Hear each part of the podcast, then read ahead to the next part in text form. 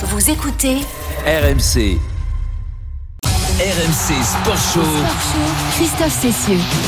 Bonsoir à tous, hein, RMC Sport Show raccourci ce soir puisque dès 21h vous retrouverez toute l'équipe de, de l'After. Il n'y a pas de, de match de foot ce soir, c'est assez rare pour être signalé, ni Ligue 2, ni Ligue 1, ni Coupe de France. Euh, pour euh, retrouver euh, le foot, il faudra attendre demain. En revanche, euh, nous aurons euh, du rugby ce soir avec euh, le match d'ouverture de la 16e journée de top 14 qui débutera tout à l'heure à 20h45 et qui va opposer euh, deux équipes du Sud-Ouest. Stade Toulousain qui reçoit la section paloise, on en parlera dans quelques minutes avec Paul Lafitte. Week-end de doublon, et oui, le championnat plus le tournoi destination. Deuxième journée, l'équipe de France est en déplacement en Irlande où elle affrontera donc euh, l'Irlande. Ce sera dimanche après-midi. On va vous parler de, de ce match avec Richard Jones qui me rejoint dans ce studio. Voilà, c'est pas encore France-Angleterre, mais là, ça y est. Français face à Britannique, euh, bah, tout de suite, euh, ça prend un peu d'ampleur. Ça va, Richard? Salut Christophe, oui, oui.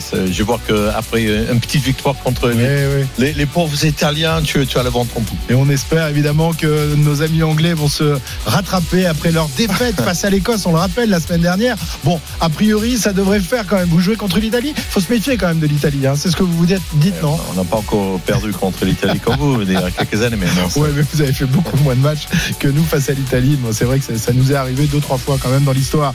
On parlera donc de cette Irlande-France et de cette Angleterre-Italie, même si évidemment euh, l'avantage est, est largement en faveur des Anglais. Un petit peu de, ski également. Vous savez que les championnats du monde ont débuté cette semaine à Cortina d'Ampezzo. On en parlera avec Arnaud Souk et, Sébastien Amier.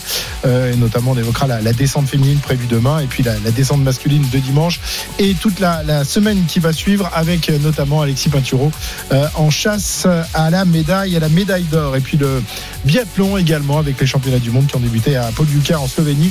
Les deux premières médailles françaises aujourd'hui pour Simon Détieux et euh, Jacqueline euh, qui ont donc euh, décroché médaille d'argent et médaille de bronze. Nous serons avec, euh, avec Fabien Sagaz, directeur technique national euh, du ski français. Et puis pour terminer, un petit peu de, de tennis puisque l'Australian Open, se, se poursuit, se poursuivra cette nuit avec notamment Christina Mladenovic qui tentera de se qualifier pour le troisième tour. On en parlera à tout à l'heure avec Eric Salio. 20h01 sur RMC, le RMC Sport Show. C'est parti. Voilà, Richard Paul Jones est donc euh, avec moi. On va quand même euh, accueillir euh, Wilfried Templier qui nous fait l'amitié de, nous consacrer quelques secondes parce qu'il avait quand même une soirée familiale ce soir, mais il est avec nous. bah oui, quand C'est même. pour moi, j'avais après la Saint-Valentin, vu que je vais la passer avec toi, la Saint-Valentin. Bah oui, bah oui, Donc, ouais. euh, Je, je savais même pas que tu avais un- une famille, Wilfried, avec tous les Ah, tournées que tu fais le monde alors, entier. et après 15 ans ou 20 ans ici, on dit une famille et pas un famille, Richard, d'accord Et tu sais, c'est un peu la Jane Birkin. C'est un peu la Jane Birkin Ah oui. masculine. Mais oui. Il y a un petit air en plus entre les deux, non J'ai- plus de sang que Jim Birkin. Ça J'ai pas beaucoup de pectoraux en ce moment, il Ça faut que j'aille au gymnase, mais quand même. Ça commence pas. bon, Wilfried, euh, tu ne seras pas en Irlande. Les reporters d'RMC n'ont pas été conviés, mais vous n'êtes pas les seuls, puisque je sais- j'ai même appris que le président de la Fédération française de rugby regarderait le match depuis, depuis Chelieu de la Oui, il n'y a Fédération. pas de raison. Hein. Ah, bah non, il a pas de si on n'y raison. va pas, euh, c'est pareil. hein. Non, mais ouais, Bernard Laporte euh, a pas eu l'autorisation d'y aller. C'est très restreint pour y aller. Deux accréditations pour l'ensemble de presse française, imagine. Euh, euh, bon, il y a le leader, mais après les presse écrite, radio, il y a eu une accréditation. En même, Christophe aller à Dublin euh, confiné, c'est pas, c'est pas très marrant. Ah, bah si tu peux hein. pas On aller dans. Temple Bar et compagnie, c'est sûr que ça a beaucoup moins d'intérêt, Dublin. hein. Moi, j'ai invité Mais Richard chez, chez pas, nous, chez nous ce connaît soir, justement, pour avoir un peu l'ambiance. euh, Ah, tiens, Irlandaise. une Irla- tu- ouais, tu- une, une amie, ouais. elle a le droit, elle a le droit de, de venir chez toi, donc. Ah, ben, Il n'y a, il y a pas de loi contre ça. hein. On, on a fait attention, etc. Et- D'accord. Bon, donc, on peut- on peut- elle- elle dort, elle dort. Ah, elle dort chez à la maison. Mais bien, Ah, bah, bien, tu- cherches vraiment tous les éléments.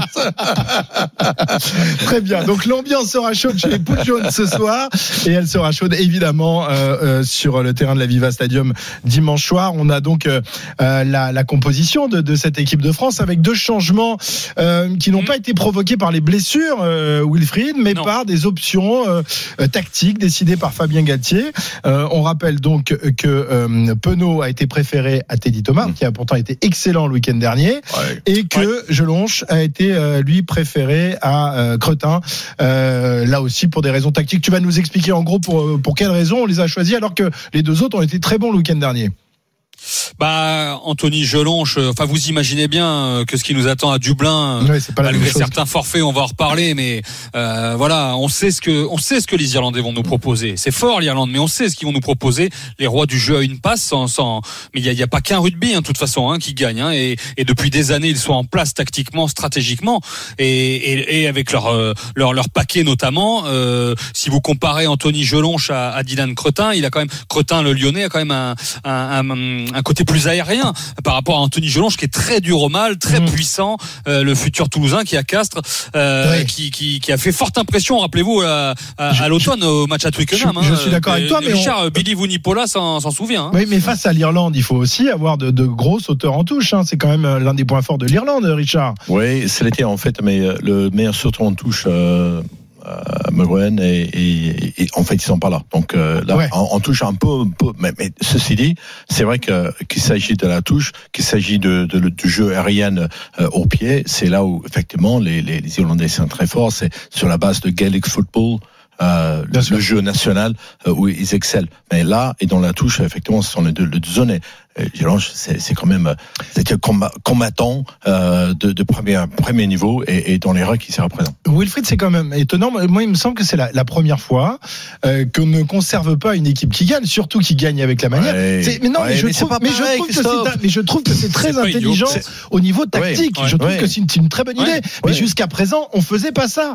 Euh, aucun des sélectionneurs ne, ne l'avait fait. tu, bah, tu, viens mon- pas de battre souvenir. une équipe d'Angleterre en, grande forme. C'est l'Italie. Avec le, tout le respect qu'on les a, on, on a pour les, les, les joueurs qui sont, etc. C'est c'est un joueur de, de, de deuxième division. Bien sûr, pour, L'essentiel. Donc on peut pas comparer. C'est pas du tout le même. Puis on a un tel vivier, messieurs, en ce moment. C'est quand même incroyable, le- le- le- l'effectif de l'équipe de France. On a un tel vivier. euh, je veux dire, vous enlevez Penaud. Non, mais c'est pas pour Si tu voyais le, si tu voyais le sourire. Oui, non, mais Richard, Mais non, mais on- il on a même enlève plus son Thomas Et on met Damien Penaud, messieurs, quand même. C'est pas, Ouais. c'est pas rien. Donc, euh, donc euh, autant profiter. Abondance de bien ne nuit pas. Tu connais cette expression. Richard Il, il- je sais pas s'il la connaît, mais tiens, on va écouter Fabien Galtier, notre, notre sélectionneur, justement, s'expliquer sur le choix euh, de euh, Penaud plutôt que de Teddy Thomas, le sélectionneur. qui a fait euh, un très bon match à Rome. Euh, il a vraiment été très performant. Euh, L'option Damien Penaud correspond euh, à un profil qui va nous permettre euh, d'être présent dans les secteurs du jeu. Nous imaginons, nous imaginons que les Irlandais vont nous amener, c'est-à-dire dans les couloirs. Et Damien semble disposé, préparé à cette spécificité-là, tout autant que Gabin euh, sur l'autre aile. Ouais, Gabin Villiers qui lui euh, conserve son, poste. Effectivement, ça va pas être le même jeu que, face à, l'Italie. Là, il va falloir être costaud sous les chandelles, hein, Richard, parce que ça reste euh, l'un des points forts de cette équipe d'Irlande, même si euh, leurs euh, maîtres artificiers ne sont pas là. Connor Murray et Jonathan Sexton, on va en parler dans un instant. Mais malgré tout, euh, ça fait partie de l'ADN du rugby irlandais, ça, de bombarder l'adversaire. Oui, effectivement, euh, je pense que Pano, il a plus de, il est plus rassurant euh, sous les mains hautes. Euh, mais c'est vrai que Dulin, à un moment donné, on disait que Dulin, c'était un point faible pour lui. C'est ça qui lui a coûté euh, il y a, il y a deux ans Mm. sa place en équipe de France. Mais aujourd'hui, euh, euh, il a travaillé le, le, le secteur et il faut être très fort. C'est, on, on sait très bien. Euh, je sais pas ce que ce que le, le métier Wilfried euh, prévu, mais euh, en tous les cas, il y a Pas toujours très beau, une- apparemment. Ouais, voilà, il y a toujours Ouais. une grosse chance de, depuis là-bas. Euh, à cette époque. 35 degrés. euh. Grand soleil. euh, euh, ouais, bon, bah, Wilfried, il, peut- il verra pas ça parce qu'il va voir la de la température crème, je crois. même. toulousaine. euh, ce- Non, même pas parisienne, puisque quand même on le fait venir à Paris pour commenter le match. Ah bah oui, c'est quand même plus pratique hein, de l'avoir à, à nos côtés, no- notre petit Wilfried, pour, euh, pour évoquer. Non, il y a du vent en plus. Il y a du vent en ce Ouais, il y a du vent. euh, Ouais, voilà. sur Dublin. Ah non, donc, mais attends, euh, Dublin au mois de février, euh, euh, il faut pas rêver les gars quand même. hein, c'est pas, hein, on est proche du, du pôle Nord là-haut. Euh, Ouais. Un petit mot donc justement euh, du forfait euh, des, des, des, de la charnière, Ouais. de cette charnière qui a fait gagner l'Irlande pendant des années.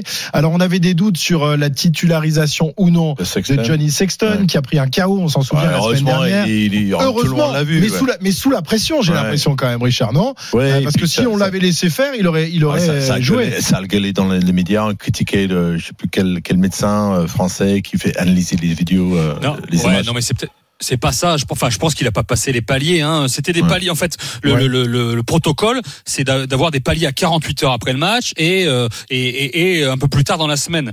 Donc, il a pas passé les paliers simplement. Par contre, ça fait énormément de bruit euh, en Irlande. Euh, le médecin, le neurologue dont vous parlez, c'est on l'a interrogé nous, c'est Jean-François Sherman, euh, mais mais qui a dit que que, que Sexton euh, euh, avait des, de grandes capacités cognitives et, et le problème c'est qu'il a cité un nombre, un nombre de. C'est les déclats de Sherman qui ont provoqué euh, du, non, des remous non, mais qui ont fait beaucoup de bruit. Qui ont fait beaucoup de bruit et qui ont fait même réagir euh, Jonathan Sexton en conférence de presse. Ouais. Euh, c'est le problème, c'est qu'il a, il, il a parlé de 30 commotions dans sa carrière. C'était, c'était pas ce Ah qu'il oui. voulait dire. Il a, il a précisé derrière parce qu'il y a ce qui s'appelle les subcommotions. C'est euh, Richard quand il y a une entrée en mêlée, des fois un coup d'électricité pour les premières lignes. Voilà, ça peut être comme ça. Donc, euh, donc il, n'aurait pas dû dire ce. Il me l'a dit à moi. Il n'aurait pas dû dire ce chiffre parce qu'il a beaucoup de respect pour Jonathan Sexton et ça l'a, ça a touché Jonathan Sexton. Euh, sauf que il y avait des, il y avait tout un protocole qui était prévu et Non, il a tout simplement pas passé euh, le protocole. Mais tout ce qui a été dit en France a été repris en Irlande par les médias bien sûr. et c'est arrivé aux oreilles de Ah oui. Sexton. Donc il y avait tout un contexte autour de ça, quoi. C'est, évidemment. euh, on est quand même dans, une- dans une période où en Angleterre, notamment, euh, les, les anciens internationaux euh, Ouais. ont, ont- sont montés euh, au créneau depuis euh, depuis quelques semaines en disant, en, en réclamant finalement euh, que les autorités euh, nationales, les autorités du rugby anglais, euh, les dédommagent de, de, de ces traumatismes crâniens, de ne pas finalement avoir alerté les, les joueurs sur les dangers qu'ils qu'ils avaient à cette époque-là. Euh, on est en plein dans ce débat-là. On voit mal comment on aurait pu faire jouer Jonathan Sexton, euh, que tout le monde a vu tomber KO la semaine dernière, Richard. Oui, c'est, je pense que même en termes d'image, après, euh, les, les éléments mé- médicaux, Mm. je ne suis pas médecin, je ne sais pas, mais euh, tu as vu les mêmes images que moi, donc effectivement, c'est quand on voit la controversie. euh, Si c'est pour finir comme Richard Paul Jones, hein, quand même. Non, mais il a même un rôle auprès de la jeunesse, euh, Sexton. Donc il C'est- peut pas, euh, voilà. euh, c'est vrai qu'il était KO, il semblait KO, il semblait KO. Il se relève, il touche la, avec de la main, il touche son soigneur pour s'équilibrer un peu et tout. Mm. Donc il y a vraiment un grand rôle pour par rapport à ça. Et l'image du rugby, messieurs, on en a on en souffre Bien en sûr, ce moment aussi. Attention, hein. attention à, à- à- à son remplaçant euh, Mm. Burns. euh, il est, il est, Ouais, c'est un enfin, joueur- Burns, quand même. Ouais, enfin, il a pas été. Moi, je l'ai pas trouvé. Enfin, euh, attention Christophe à faire quelque chose de très français, de dire que Gibson Park avec Burns, oui ça va, euh, Murray et Sexton sont pas là parce que d'un côté on avait 88 sélections et 96 et là on se retrouve avec euh, avec 6 et 4. Et attention à pas se dire euh, c'est une autoroute Oui, même oui, si non, non, euh, non, mais Bur- Burns, euh, tu, tu l'as place, trouvé- tu le, tu le trouves Non, bon, Burns non, non, a- non, il, il a raté le quand il cherchait la touche pour la dernière action. Ouais. Et, et- Il a raté bon, ça. Bah, bon, c'est c'est vrai que c'était pas, c'est pas terrible. C'est pas- non, mais c'est pas Sexton, un joueur. Non, bien sûr, bien sûr. Même si Ah, Sexton n'est pas ce qu'il a été il y a 2-3 ans Bon, sur- surtout, souvent les matchs euh, euh, France, euh, France Irlande sont très serrés, et c'est là effectivement euh, un Sexton avec son expérience, il va mettre le, ba- le ballon euh, jusque dans, dans, dans le bon emplacement euh, au, au bon moment. Par contre, Ben, c'est un petit peu comme Finn Russell, il est créateur d'espace autour Ouais. de lui, il est plus, beaucoup plus un joueur, et, et je, suis content qu'il joue parce que c'est Oui, ça va euh, peut-être nous changer le jeu de l'I- l'Irlande. oui, tout à Ouais. fait, tout à fait. Donc, euh, tu préfères qu'il joue contre la France que contre En, l'Angleterre. En tous les cas, il y a, il y a plus de- plus d'inconnus. Euh, il faut dire que le voyage en Irlande, si aujourd'hui, bon, on a quand même l'espoir que cette équipe de France parvienne à s'imposer, le Ah, voyage C'est un en vrai Irlande. test. C'est un vrai test. Je suis désolé, mais oui, bien Bah, sûr. ah, vous êtes tous mentis dans le tour la semaine attends, dernière Richard, parce que vous avez battu Richard, la semaine Italiens. Je suis dernière, désolé. dans On les va grandes- voir maintenant ce que vaut la France. Mais non. La Non, semaine mais- dernière, dans les grandes gueules du sport, je disais que le tournoi commencerait Oui. dimanche Ouais. prochain, Ouais. c'est-à-dire euh, ce dimanche face à l'Irlande. Face à l'Italie, tu ne peux tirer Non. aucun enseignement, même si ça a donné confiance Je- dans, dans cette équipe et ça fait plaisir, mais c'est tout. On, on le disait la semaine dernière, c'est un bon rodage. euh, Quand on commence avec l'Italie, euh, confiance, etc. Mais en réalité, ça va être. euh, C'est notre, c'est notre sport qui, qui sûr. Non commence. mais ça va, messieurs, ça va être dur. De toute façon, c'est toujours dur là-bas. Mais il n'y a pas de public. Il n'y a Mmh. pas cette charnière. Vrai. Il y a quand même des choses que vaut mieux que ce soit et les comme ça que- et les- que et les deuxièmes lignes, les deux qui sont pas là, euh, c'est Ouais, Ryan. Ryan qui est pas là, ouais. Enfin bon, la, la deuxième ligne Berne avec Henderson de l'Ulster qui est capitaine, euh, ça, ça va quand même. Mais, mais, mais, mais ça fait dix ans, messieurs. Souvenez, l'année dernière, ça faisait dix ans qu'ils n'avaient pas gagné à Cardiff, ils l'ont fait. Voilà, ça fait dix ans. Il faut remonter à 2011, euh, l'équipe l'équipe de, de du Sautoir, euh, Servat et compagnie, 25-22. Depuis, il y a eu un nul en Irlande en, en 2013 et sinon l'équipe de France a toujours perdu. Et l'Irlande s'est aussi euh, gavé un peu chez nous, hein, avec des, avec des Ouais, victoires ouais. au Stade de France. Donc dans la, sur la 2011, route de la 2011, Coupe du Monde c'est- 2023. c'est- quand il y avait Claire qui marquait. euh, en, Non, en ça c'est tête. 2009. Ah, ok. Ouais. Non, 2007, 2007, oui, pardon. Non, 2011, non, non, c'est une victoire, euh, victoire de Thierry Mais tu, tu, tu- tu as euh, raison, c'est pas euh, un week-end de tournoi de six nations à Dublin. Euh, Quand tu as du public qui sort des bars, des Ouf. pubs, etc., Ouais. c'est très dur. euh, Ah, mais alors, la Viva Stadium avec la, la- pression du public, le la- temps. le, euh, le- le fait qu'il n'y a, pas de public, euh, c'est peut-être plus important à Dublin qu'ailleurs. Ouais, même si on a vu qu'à Twickenham, ça aurait pu vous servir la semaine dernière. Mais... Très décevant, Richard. hein. Très décevant. Vous avez été très décevant. Non, On va en parler. si de tu savais, T'inquiète, si on tu va parler savais. de l'Angleterre dans, dans un instant, Richard, parce que quand même perdre face à l'Écosse, franchement, il n'y a que nous à qui ça peut arriver, pas à vous. Ouais, normalement, ils- normalement ils sont, pas à ils sont- vous. ils sont moins Bon, mauvais que tu euh, penses. Wilfried, euh, victoire de l'équipe de France dimanche, un petit pronostic. Vas-y, vas-y, engage-toi. Allez, victoire d'équipe de France. Une Victoire d'équipe de victoire, France. moins de 5 points. Moins de 5 points. Donc une victoire euh, difficile, étriquée pour le 15 de France. Richard. On leur a mis Non, 38 tu points hein, à l'automne, hein, Ouais, bah oui, oui, oui. Mais alors, attention, parce que l'Irlande a quand même battu le Pays de Galles la semaine dernière. euh, donc euh, voilà, ils sont. Non, Per- perdu. ils ont perdu, pardon. Ils ont perdu, c'est ce que je dis. Ils ont perdu face au, face au Pays de Ouais. Galles. Euh, donc Ouais. voilà, ils peuvent plus faire le grand c'est pas chelem. 38, c'est 35 d'ailleurs. 35-27 au Stade de France pour le dernier match. Non, je- des Bleus, non non, mais je pense que la- France va gagner un match très difficile, très physique, parce que ils ont maintenant quelque chose qu'ils n'ont jamais eu. Euh, ils ont cette, cette constance. Euh, et le fait qu'ils ont gagné la semaine dernière contre une équipe d'Italie très forte, euh, ça va pas. Dans le passé, ça le, ça le saurait desservi. Et je pense que Fabien Galtier a une sifflet dans cette équipe de France la volonté de gagner chaque semaine, de réécrire chaque semaine une histoire différente. Parfait. On va laisser euh, Wilfried. Qu'est-ce que tu as prévu comme, euh, comme cadeau, comme, euh, comme petit dîner ce soir? Bah, Dis-moi, dis-moi, Un- elle un, n'entend un pas. petit plateau de fruits de mer pour le. Ah, bah, c'est très bien. Bon, bah écoute, Richard, Richard ne ça, m'a ça, rien ça, amené. mais, moi, tu sais, c'est- les les mecs qui font les fruits de mer comme ça, c'est parce qu'ils ils, ils mettent pas l'énergie pour cuisiner. Il va- Il va acheter le plateau de Et fruits tu de les as mer. ouverts les yeux, toi. Ah oui, c'est- sans problème, sans problème. Un garçon C'est de la Rochelle, sais, pour, pour des, des Rochelais, c'est c'est- c'est le Ah, nirvana. C'est Ouvrez, c'est ouvrez les huîtres et des, marraines. des bonnes bouteilles de, de Bourgogne, là, il n'y a pas de problème. hein. C'est- Merci Wilfried. Euh, on, soirée. se, on se voit ce week-end. On n'est pas dans. Oui, bien sûr. voir, hein, Je évidemment. Je dis, je passe à Saint-Valentin avec toi. c'est magnifique. C'est magnifique. Et tu seras peut-être demain, d'ailleurs, avec moi, demain après-midi à 15h15. Oui, aussi, aussi, aussi. Oh là là là là, mais quelle fiesta. Ah, si tu peux me ramener deux huîtres, euh, ça m'arrange. Allez, bonne soirée, à demain. Euh, Richard, oui, et donc l'Ang- l'Angleterre face à l'Italie, c'est un peu la même chose que, que la semaine dernière pour, pour l'équipe de France, sauf qu'en plus, vous, vous recevez, mais enfin, même si Twickenham n'est plus ce que c'était, euh, sans, public, euh, les Anglais qui ont quand même beaucoup à se faire pardonner après la, la défaite euh, de la semaine dernière. ouais, mais c'est pas, pas contre les Italiens qu'on va le faire. Évidemment. C'est un moment compliqué pour, pour, pour l'Angleterre. Peut-être face au Pays très, très critiquée. euh, oui, voilà. Il faut, faudra gagner contre Pays pour commencer à faire oublier le, le match contre l'Écosse. Voilà, ce sera dans, dans 15 jours ce match euh, Galles-Angleterre. Et puis le 13 mars, évidemment, Angleterre-France à Ah. Twickenham. Et là, par contre, si on gagne contre la France, tout est pardonné pendant euh, ça Ouais. tu, alors, c'est la France que vous préférez battre plus que l'Irlande, plus que l'Écosse, euh, plus que le Pays de Galles? Ouais, je sais pas, entre les Français et les Gallois, c'est difficile. c'est au choix. Très bien. Bon, on verra ça de, demain donc euh, pour ce, ce match entre l'Angleterre et l'Italie. Ce sera le, le premier match de cette deuxième journée du tournoi. Euh, coup d'envoi 15h15. Écosse-Galles, ce sera demain également à 17h45. Ça, c'est un match important entre deux équipes euh, pour l'instant invaincues. Et donc dimanche à 16h, Irlande-France.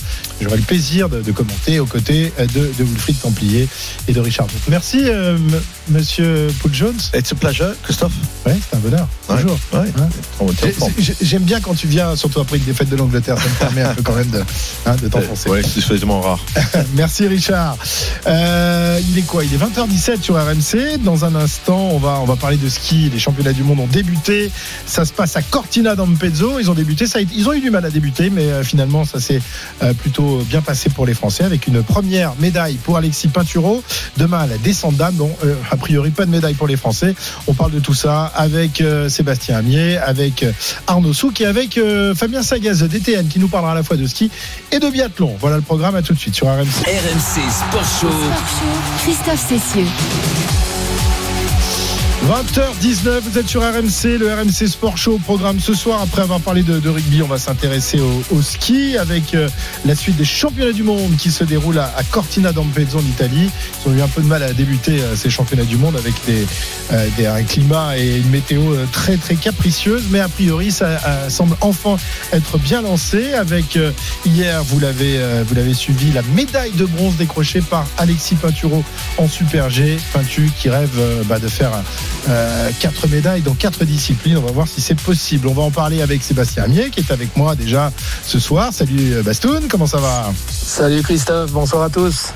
Et puis nous sommes en, en direct de Cortina avec, euh, avec Arnaud Souk qui a eu euh, lui euh, l'autorisation euh, de, de partir en Italie. Et, et- et- et me dit-on qui est au restaurant? Non mais non mais je Ah rêve, je rêve. Salut, non mais ça c'est un truc. Bastoun, on ne sait même plus que ça existe chez nous Non, ça. raconte-nous Arnaud à quoi Ah, ça ressemble, comment comment ça se passe? Incroyable, c'est incroyable. Je suis donc sorti du, du restaurant là, à Cortina dans Pezzo, effectivement. Alors, il y a une espèce de truc qui s'appelle le contrato ici. Voilà, on signe un contrat en début de semaine et euh, voilà, on est supposé être des gens euh, un petit peu privilégiés qui peuvent venir dans tel ou tel restaurant manger. Sauf que là, je suis dans un restaurant ce soir où on a signé un contrato hier un petit peu avec les collègues des autres médias et le contrato nous permet d'être collés, mais alors à, à des, des dizaines d'autres personnes. Mais bon, Ah, écoute, on va pas, on va pas s'en plaindre. Cela dit, euh, il faut rappeler quand même qu'on est testé comme les athlètes tous les trois jours. Donc, si jamais il y a un souci, on le saura vite. Ouais, bon, euh, alors, de- de- de- de- tu as commandé quoi? Non, Arnaud, fais-nous rêver parce qu'avec Bastoun, on est quand même un peu jaloux là. hein. J'ai commandé un, un plat qui se fait dans le resto où je suis depuis Ouais. 30 ans. Alors je sais plus comment s'appellent les pâtes, c'est des pâtes euh, typiques d'ici. Ouais. C'est des pâtes avec de, de la tomate, des, euh, des amandes euh, Oh grillées et euh, de la de la de la pas de la mozza, de la comment on dit de la tu sais la, la mozza liquide un petit peu. euh, Ah oui, la- plus Euh, je- je- je- bon je bref, tu m'as compris. Le mascarpone. Non, c'est pas ça. le Non, c'est pas du mascarpone. Ah non, c'est Bon, la, la cas, ça- mozza avant qu'elle se transforme en mozza. Je sais plus comment ça s'appelle. Bon, bref, ça, bref. ça promet d'être très très bon. On, on a compris. Euh, ça fait rêver, ça, Bastoun, non hein, ça, euh, Ouais, parce que je crois que nous, euh, ça va pas, ça va pas commencer demain d'aller au restaurant. hein. Je crois qu'on en a pour un petit moment la punition encore. hein. Effectivement.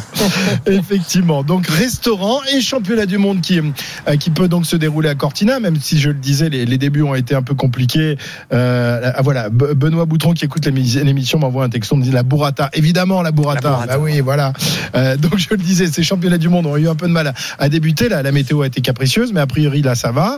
Euh, Aujourd'hui, c'était journée de, de repos, repos, journée de- d'entraînement, et demain, ça va donc euh, recommencer avec la, la descente d'âme. Arnaud, malheureusement, il n'y a pas grand-chose à espérer, malheureusement, de nos, de nos championnes françaises. La descente, ça fait un moment qu'on n'a plus eu une médaille dans cette Ouais. discipline chez les filles. hein. C'est plus que, que compliqué, effectivement, Christophe. La dernière médaille, ça remonte à, aux mondiaux de, de Schladming. C'était en, en 2013. C'était Marion Roland qui avait obtenu la, médaille d'or, euh, effectivement, sur, sur la descente. Quelques jours plus tard, c'était Marie Marchand-Ravier qui signait un podium à Méribel en Coupe du Monde. Et bien depuis, jamais une Française n'est montée sur un podium, ni en Coupe du Monde, ni en Jeux Olympiques, euh, ni en Championnat du Monde sur une épreuve de vitesse. C'est dire vraiment le trou générationnel. Alors il y a, quelques, quelques filles hein, comme, comme Tiffany Gauthier, mais qui est extrêmement émotive, qui s'est beaucoup blessée dans sa carrière. Et puis il y a deux euh, néo-sélectionnés en équipe de France, euh, que sont euh, notamment euh, Laura, Laura Gaucher, qui, qui donc bah, défendra les, les couleurs de, de l'équipe de France. Mais ça, ça promet d'être vraiment très compliqué. On va pas se mentir face notamment au, au Lara Corinne Suter, euh, Esther Ledeka ou Michel Guizine. Ça va être très très compliqué de, de Ouais. jouer dans les, dans les premières positions. C'est- C'est c'est quand même terrible d'avoir un, un trou générationnel aussi important, Bastoun, et depuis, depuis aussi longtemps. hein. On se rappelle évidemment que la descente, la vitesse chez les dames, ça a été longtemps un domaine réservé aux Françaises. Euh, les, les, les, les Cavagnou, les Montillés ont régalé, euh, et, et d'autres évidemment. Et là, Masnada, comme ça- ouais. Masnada, Flo également, euh, Jacques Mo. Il y, a, il y a eu quand même beaucoup de, de championnes françaises, même Marie Marchand-Ravier qui a, qui a décroché une médaille. Et, et là, de ne pas revoir une s'approcher des podiums, c'est c'est, euh, et ça fait longtemps que ça dure. Et oui, malheureusement, euh, on y revient à chaque fois hein, sur, euh, sur ce phénomène-là. Euh, c'est Oui, mais on en simple, parle dur à surtout à l'occasion des championnats du monde. C'est vrai qu'en Oui, Coupe oui. du Monde, ça passe Mais- comme ça, mais les championnats du monde et les Jeux Olympiques, euh, c'est vrai qu'on se pose, on se pose le problème et la question à chaque fois. Ouais, ouais, alors j'aimerais y croire que sur un grand événement, on peut toujours, euh, on peut toujours euh, jouer, on peut toujours tenter des choses improbables. On a souvent vu euh, des, champ... enfin, des, des, des skieurs qui avaient pas fait grand-chose et puis qui venaient chatouiller les, les podiums.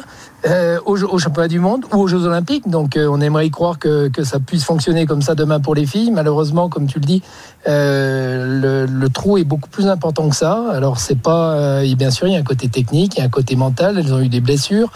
Il n'y a pas forcément une leader dans cette discipline-là, donc on marque vraiment le pas. Il y a aussi bah, la, la capacité d'avoir des pistes d'entraînement en vitesse. Alors c'est pas qu'en France, hein, c'est aussi un peu général, euh, surtout euh, ben, au niveau européen où on, on a quand même euh, ben, des pistes limitées pour pouvoir faire de la descente euh, en permanence, encore plus cette année puisque euh, beaucoup de stations n'ont pas préparé leurs pistes, donc on peut pas s'orienter sur sur de, l'entraînement descente. Il y a Tignes qui a préparé une belle piste cet automne pour faire de la vitesse.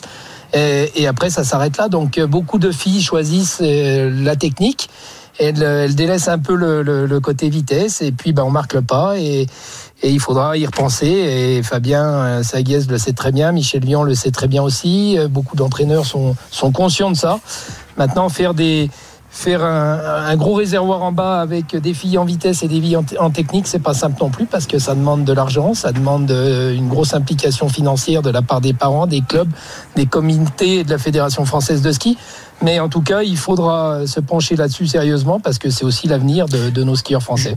Ju- ju- Juste un tout petit mot là-dessus quand même, pas de chance pour l'équipe de France. Il y a Roman Miradoli qui est vraiment en train de, euh, de devenir au top hein, en en descente euh, du côté des, des Françaises qui s'est blessée euh, au, mois de, au mois de décembre. Donc voilà, elle est absente, ça aurait été la chef de file et elle aurait potentiellement pu jouer un top 5, peut-être même Ouais. un petit peu mieux. Ouais, bon, en tout cas, ce ne sera pas le, le cas demain et on espère évidemment que nos, nos Françaises vont essayer de, de s'accrocher, de faire un top 10. Ce serait déjà, déjà pas mal. Non, évidemment, les, les chances de médaille française, elles reposent surtout sur les épaules d'Alexis Pinturo, mais aussi des, des descendeurs qui seront en lice euh, ce, ce samedi. Une piste de descente, Arnaud, qui euh, euh, pose euh, pas mal de, de problèmes. On a vu euh, dans la presse les, les, les, les, les, des- les descendeurs être très surpris, et être très critiques vis-à-vis de, de cette piste. Raconte-nous pourquoi sont-ils critiques Qu'est-ce qu'elle a cette piste de descente à Alors, je sais pas si je sais pas si vous avez vu le, le Super G hier qui a Mhm. été qui a été tracé par les organisateurs et sur Ouais. lequel Alexis Pinturo a, un petit coup de frein a remporté une médaille de bronze. Le premier saut nommé vertiginé sur cette piste également nommé vertiginé, euh,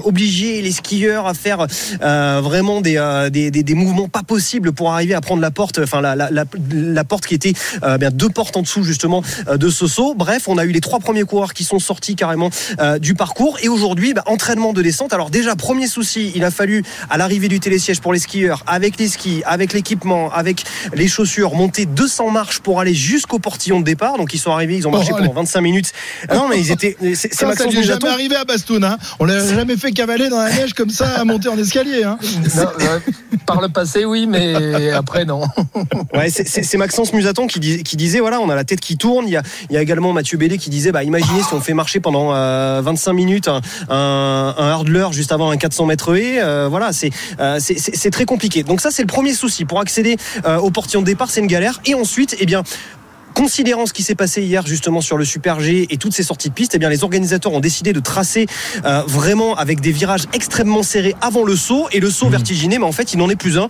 Donc Johan Claret notamment disait, bah, on a l'impression de prendre des virages de descente, euh, de virages de géant, pardon. Moi j'ai jamais dû freiner avant un saut, c'est la première fois que je vois ça de ma carrière. Donc voilà, demain il y a un autre entraînement de descente Ouais. avant la descente de, de, de, de dimanche. On verra ce que ça donne. Il risque d'y avoir des ajustements. Alors, ça, euh, Bastoun, ça fait aussi partie du charme des, des, des rendez-vous euh, comme ça, des mondiaux, des Jeux Olympiques. C'est-à-dire que les épreuves de descente, notamment, ne se disputent pas sur les euh, circuits et sur les pistes habituelles. C'est vrai qu'en descente, on parle de Kitzbühel, on parle de, toutes les, grandes descentes, mais euh, chaque année ou chaque euh, tous les deux ans, plutôt, il y a des Jeux Olympiques et des championnats du monde qui se déroulent sur des pistes que les euh, descendeurs n'ont pas l'habitude de, de dévaler et ça provoque de temps en temps quelques surprises. On se rappelle, on se rappelle de, de Jean-Luc Chrétien à Nagano qui n'avait euh, pas remporté des, des preuves de Coupe du Monde et qui remporte la descente olympique, d'Antoine Deneria euh, qui a remporté, je crois, trois descentes au cours de sa carrière et qui remporte là aussi euh, la descente à Turin. Euh, ça fait partie aussi du, du charme de, de, de ces événements euh, spéciaux que sont les, les mondiaux. Effectivement, euh, alors là, les filles euh, connaissent parfaitement la station de Cortina d'Ampezzo, Oui. puisqu'elles y vont toutes les années. Par contre, les hommes, c'est une vraie découverte. hein. Depuis euh, maintenant une trentaine d'années, les Français, enfin, les- 90. les- ouais, 90, voilà, 30 ans, 31 ans que les, les coureurs n'avaient pas remis le- les pieds là-bas. Donc c'est vraiment une piste qui a été construite pour les championnats du monde, fabriquée pour les championnats du monde. Et euh, ça pose question, mais forcément, l'année dernière, il n'y a pas pu avoir de, de, de, Ouais, de de- course là-bas, finale. puisqu'avec la pandémie, ça avait été Ouais. annulé.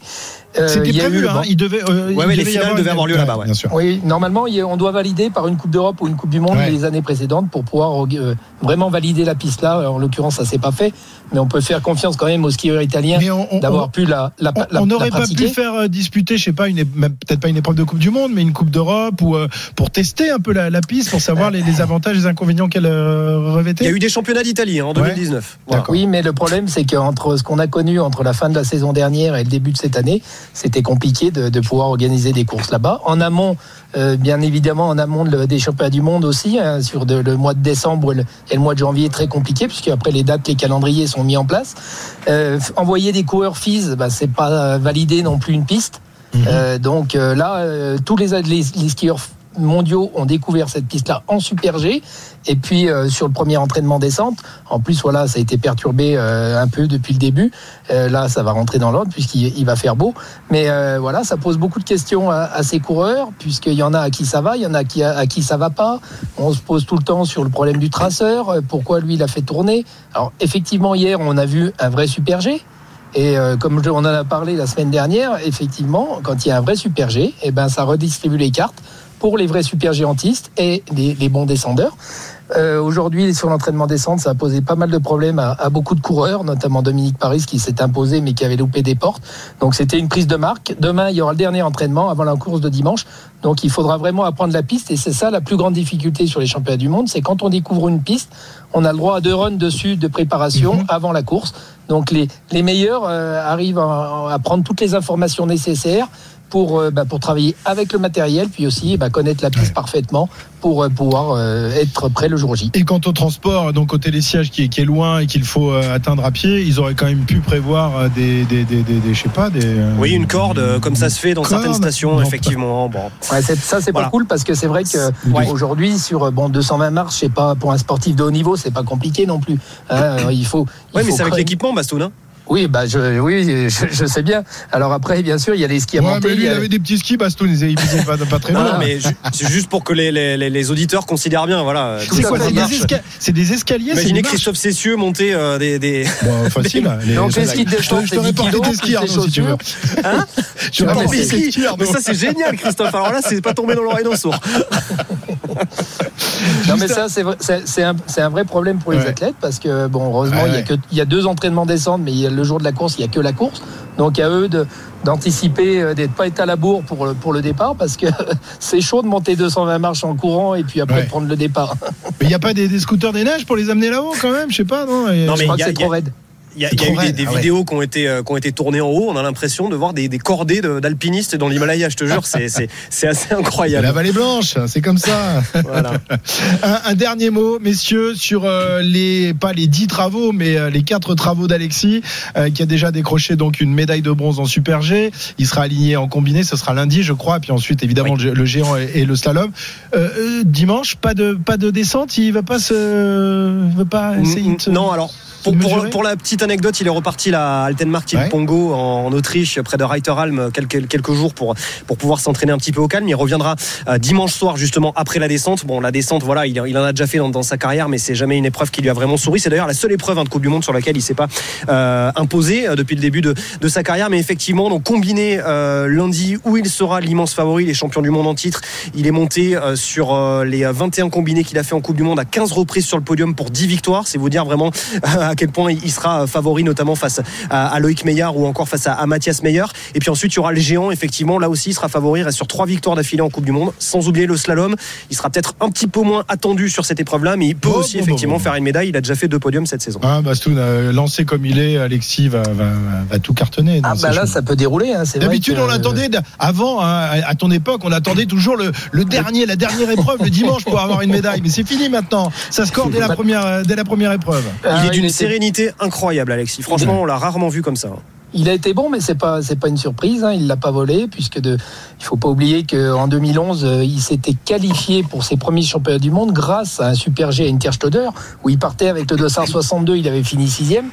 Et derrière, il a toujours euh, maintenu ce cap-là à faire des super G techniques, Mm. euh, où il a gagné d'ailleurs dans cette discipline-là. Et là, euh, ben, comme on en disait encore la semaine dernière, c'était un super G technique où il a skié vraiment avec, le, avec sa tête, avec son physique.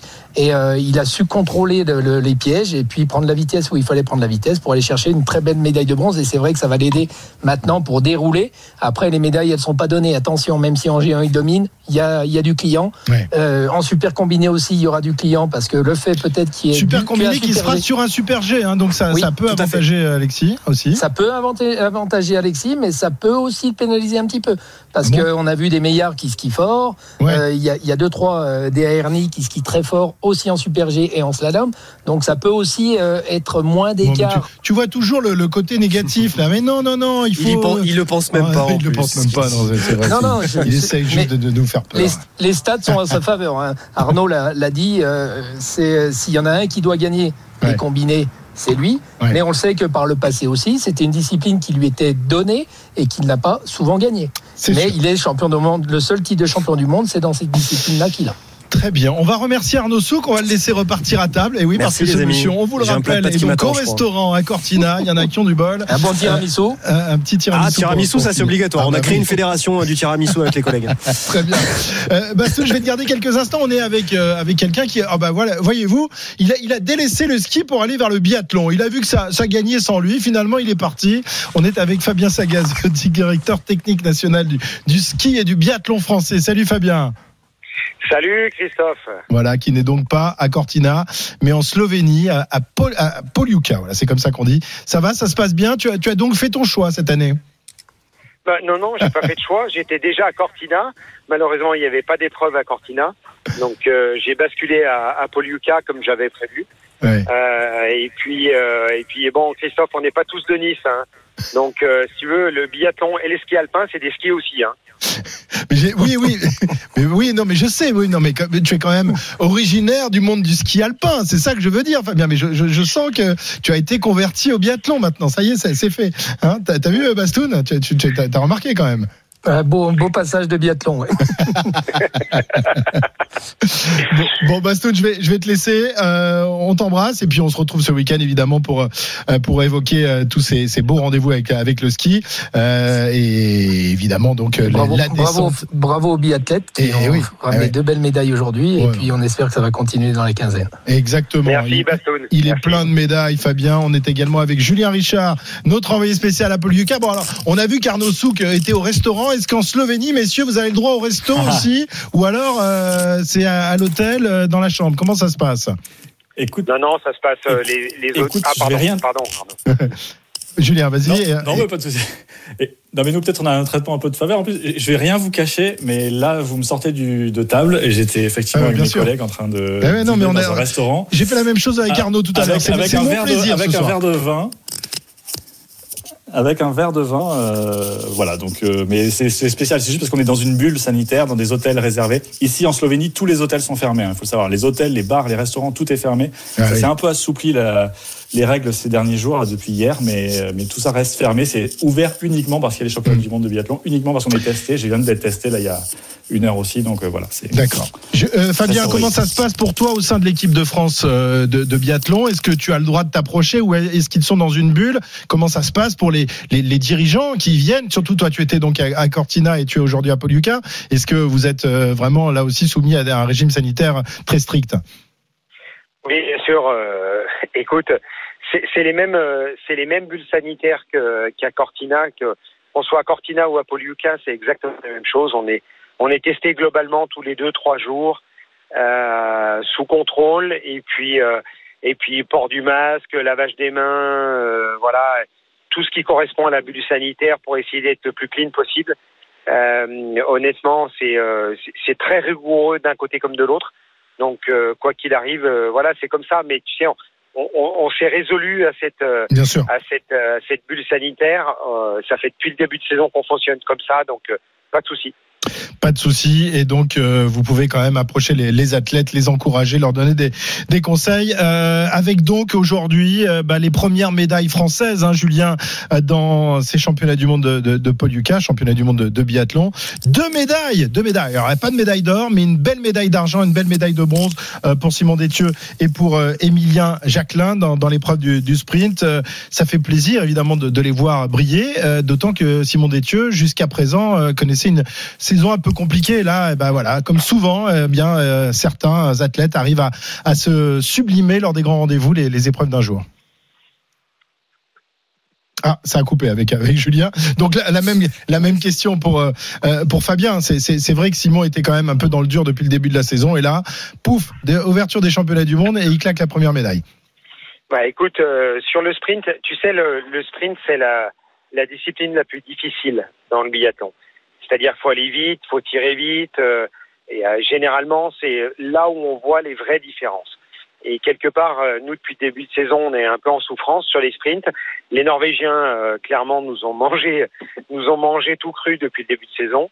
Et, euh, le fait, le fait euh, d'avoir réussi euh, cet exploit, parce que en, fait, c'est une vraie performance d'équipe, euh, puisque Quentin Fillon-Maillet est pas loin non plus, euh, Antonin Guigona a réussi un très bon sprint. Donc globalement, on a fait vraiment une super course. C'était vraiment la course qu'il fallait pas rater. Euh, Julien, un petit mot de, de, de cette course, donc incroyable, avec la, la victoire d'un Suédois qu'on n'attendait pas vraiment. Euh, il a un nom euh, imprononçable, Ponsiluoma, c'est ça euh, Martin Ponsiluoma, Ouais. effectivement, c'est sa première victoire en Coupe du Monde. Enfin, c'est sa première victoire tout court. Il, il a 25 ans. C'est un Suédois qui skie très vite, donc on sait qu'il peut skier vite, mais c'est derrière la carabine souvent que ça pose des soucis. Et là, il a réalisé le 10 sur 10, le sans faute comme Simon Détieux, donc c'est ce qui lui a permis. Et puis, ce qui lui a permis aussi de s'imposer, c'est que Johannes Beu euh, est passé un peu au travers avec ses deux fautes sur le tir couché, euh, qui l'ont sorti finalement de, de la course au podium à- et, et- et à la victoire. Il finit pas très loin, hein, euh, puisqu'il finit dans le même temps que, que Quentin Fillon-Maillet. Il finit cinquième, Johannes Beu, euh, à 22 secondes. Donc, il a, il a atomisé tout le monde sur les skis, mais Ouais. euh, voilà. Bah, on- ça, on il a eu remer- une- alors, on une remercie- défaillance, euh, Ouais. On, on remercie le frère d'Emilien Jacquelin de lui avoir fabriqué une carabine un peu tordue, hein, Fabien, finalement. Oui, c'est exactement ça. on en parlait, on en parlait ce soir avec les techniciens, euh, mais bon, non, non.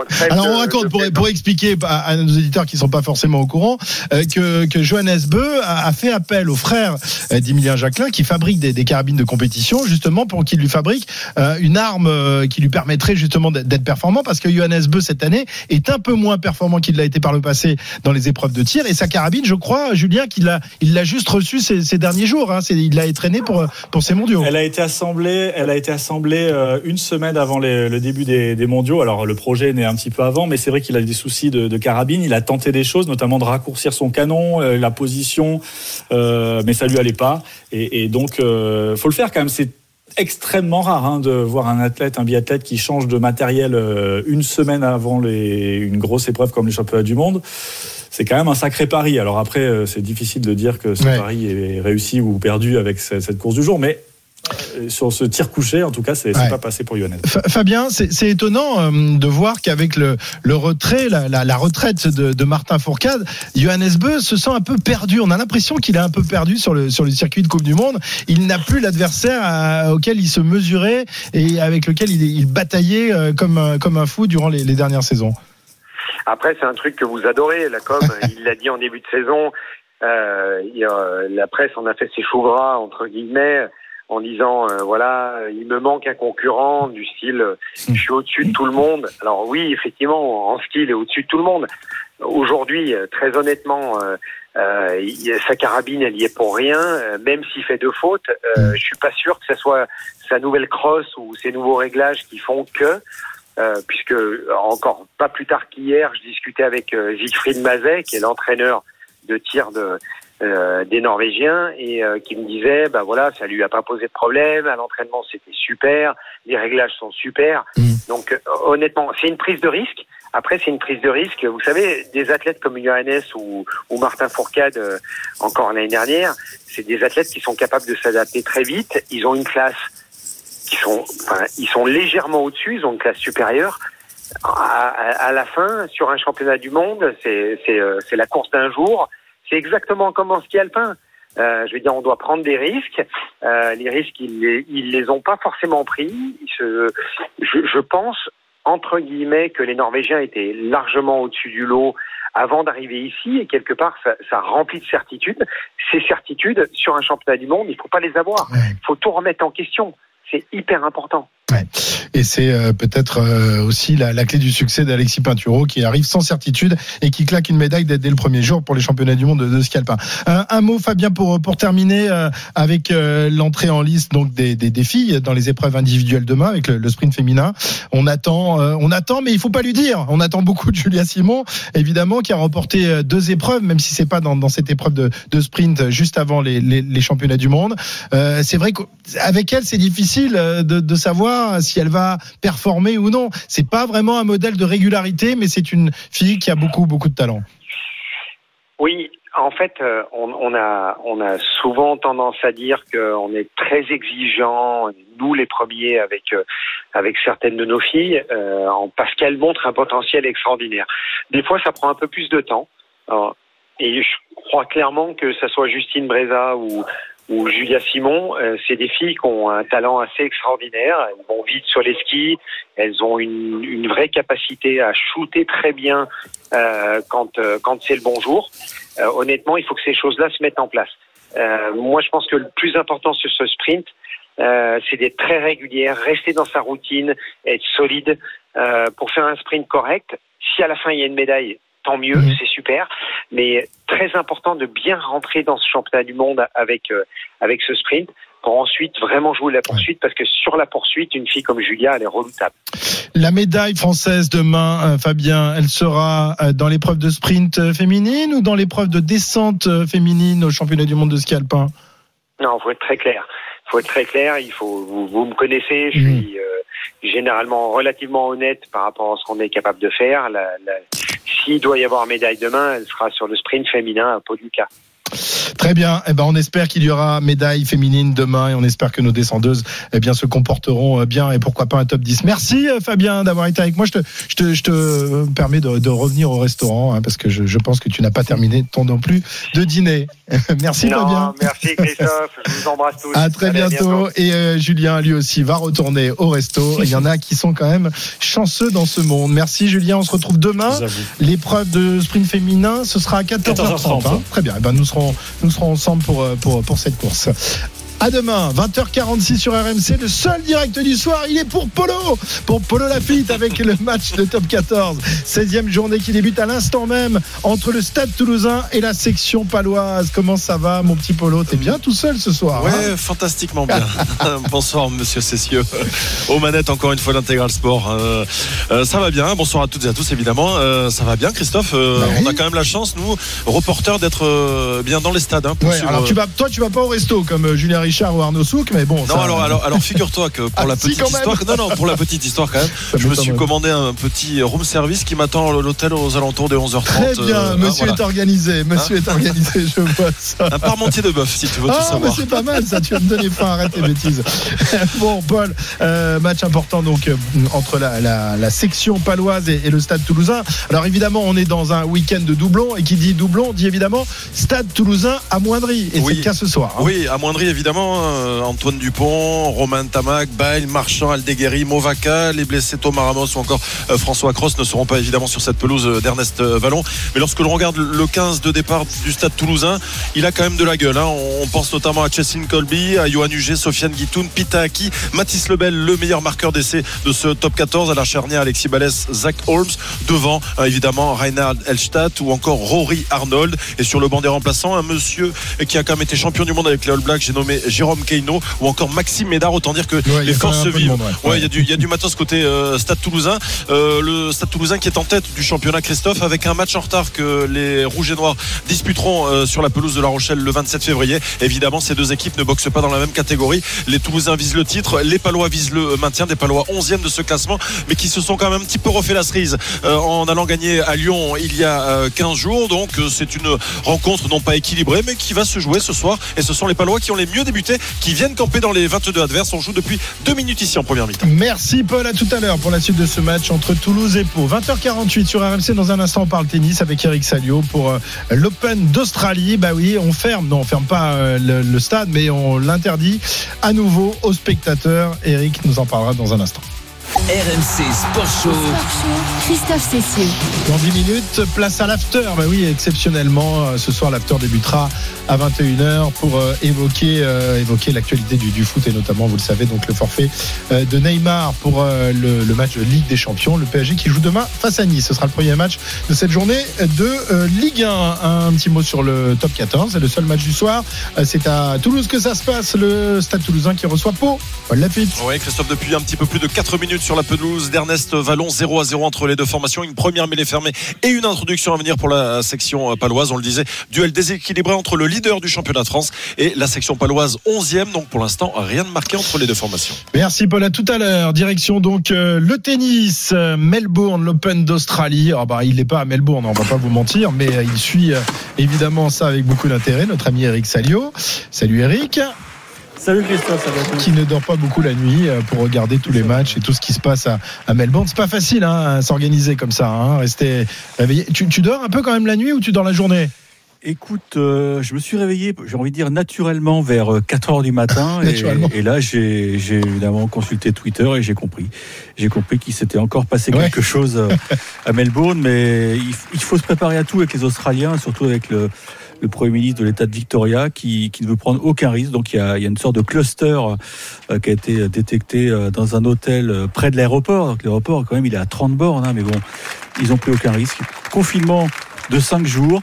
Euh, mais heureusement, euh, l'Open d'Australie peut se poursuivre puisque les, les tennisman euh, professionnels sont considérés, vous allez peut-être rire avec l'expression locale, comme des essential workers. Donc ce sont des, des, Des travailleurs rockers essentiels essentiels, des, des travailleurs essentiels. Ah, worker. Donc euh, l'Open. Rocker. Non, Worker. Worker, sorry, sorry. Très bien. C'est mon anglais ou c'est toi qui Ah non, c'est un peu les deux, je pense. Tiens, on va écouter donc, Donc, Adrien ouais. Manarino euh, euh, qui a donc euh, qui a donc appris. Enfin, je sais pas comment il comment il l'a appris. Je sais pas s'il était sur le cours. une heure avant d'entrer Il- sur ouais. le cours. Et, et donc après, il a été battu par euh, Alexander Zverev. Et donc, vous allez comprendre qu'il se retrouve dans l'embarras parce qu'il avait d'autres plans. Ah oui. Adrien Manarino, justement, donc battu et qui euh, va devoir euh, faire sans public. euh, Et peut-être cela va-t-il gêner la, la suite de sa saison. On l'écoute.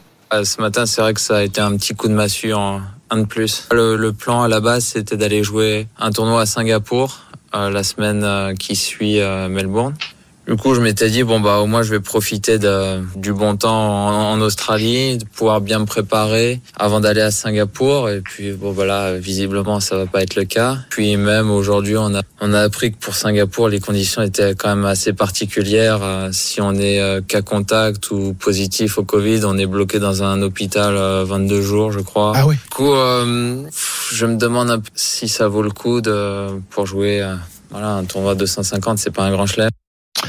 Ah ouais, c'est vrai que c'est compliqué. La, la vie de joueur de tennis en ce moment, c'est compliqué pour tout le monde, mais euh, mais eux, ils dépendent euh, de, de, de, de- enfin, ils sont leurs propres chefs. C'est eux qui décident de, leur euh, de leur saison, de leur parcours, de leur programme. Et là, c'est compliqué. 22 jours bloqués à Singapour s'il est positif.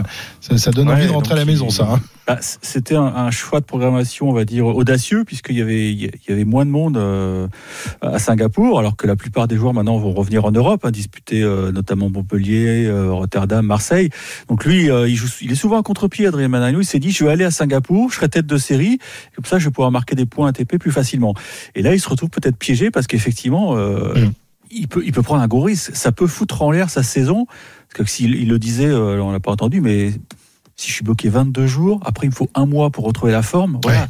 Euh, Est-ce que ça en vaut la peine? Donc je pense qu'il va, il va peut-être s'abstenir. Il va peut-être s'abstenir d'aller à Singapour et peut-être rentrer euh, directement en, France. Alors, il y en a qui ne sont pas encore euh, sur le départ. C'est le cas notamment de Kristina Mladenovic, qui va disputer euh, cette nuit son troisième tour à l'Open d'Australie. Elle qui, jusque-là, avait connu quand même des, des fortunes plutôt inverses dans, dans ce tournoi, en tout cas les, les, les dernières, les dernières années. Et là, eh bien, on, la retrouve euh, comme euh, à ses plus belles, euh, à ses plus belles heures aujourd'hui, Kristina Mladenovic. Est-ce qu'elle a une chance de passer ce soir face à Jessica Pegula, que je ne connaissais pas personnellement? Ouais, c'est une, américaine euh, qui est, qui est, qui est en train de, de bien progresser. Donc, elle n'est pas favorite hein, de, de cette rencontre, d'autant qu'elle elle l'a joué euh, la semaine dernière lors d'un tour préparatoire sur le même site de Melbourne Park. Elle, elle avait été battue euh, 6-4, 6-1.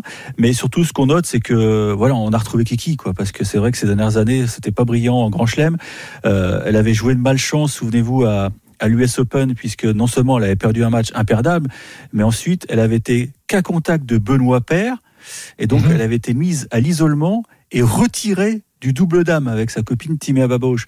Donc 15 jours d'hôtel.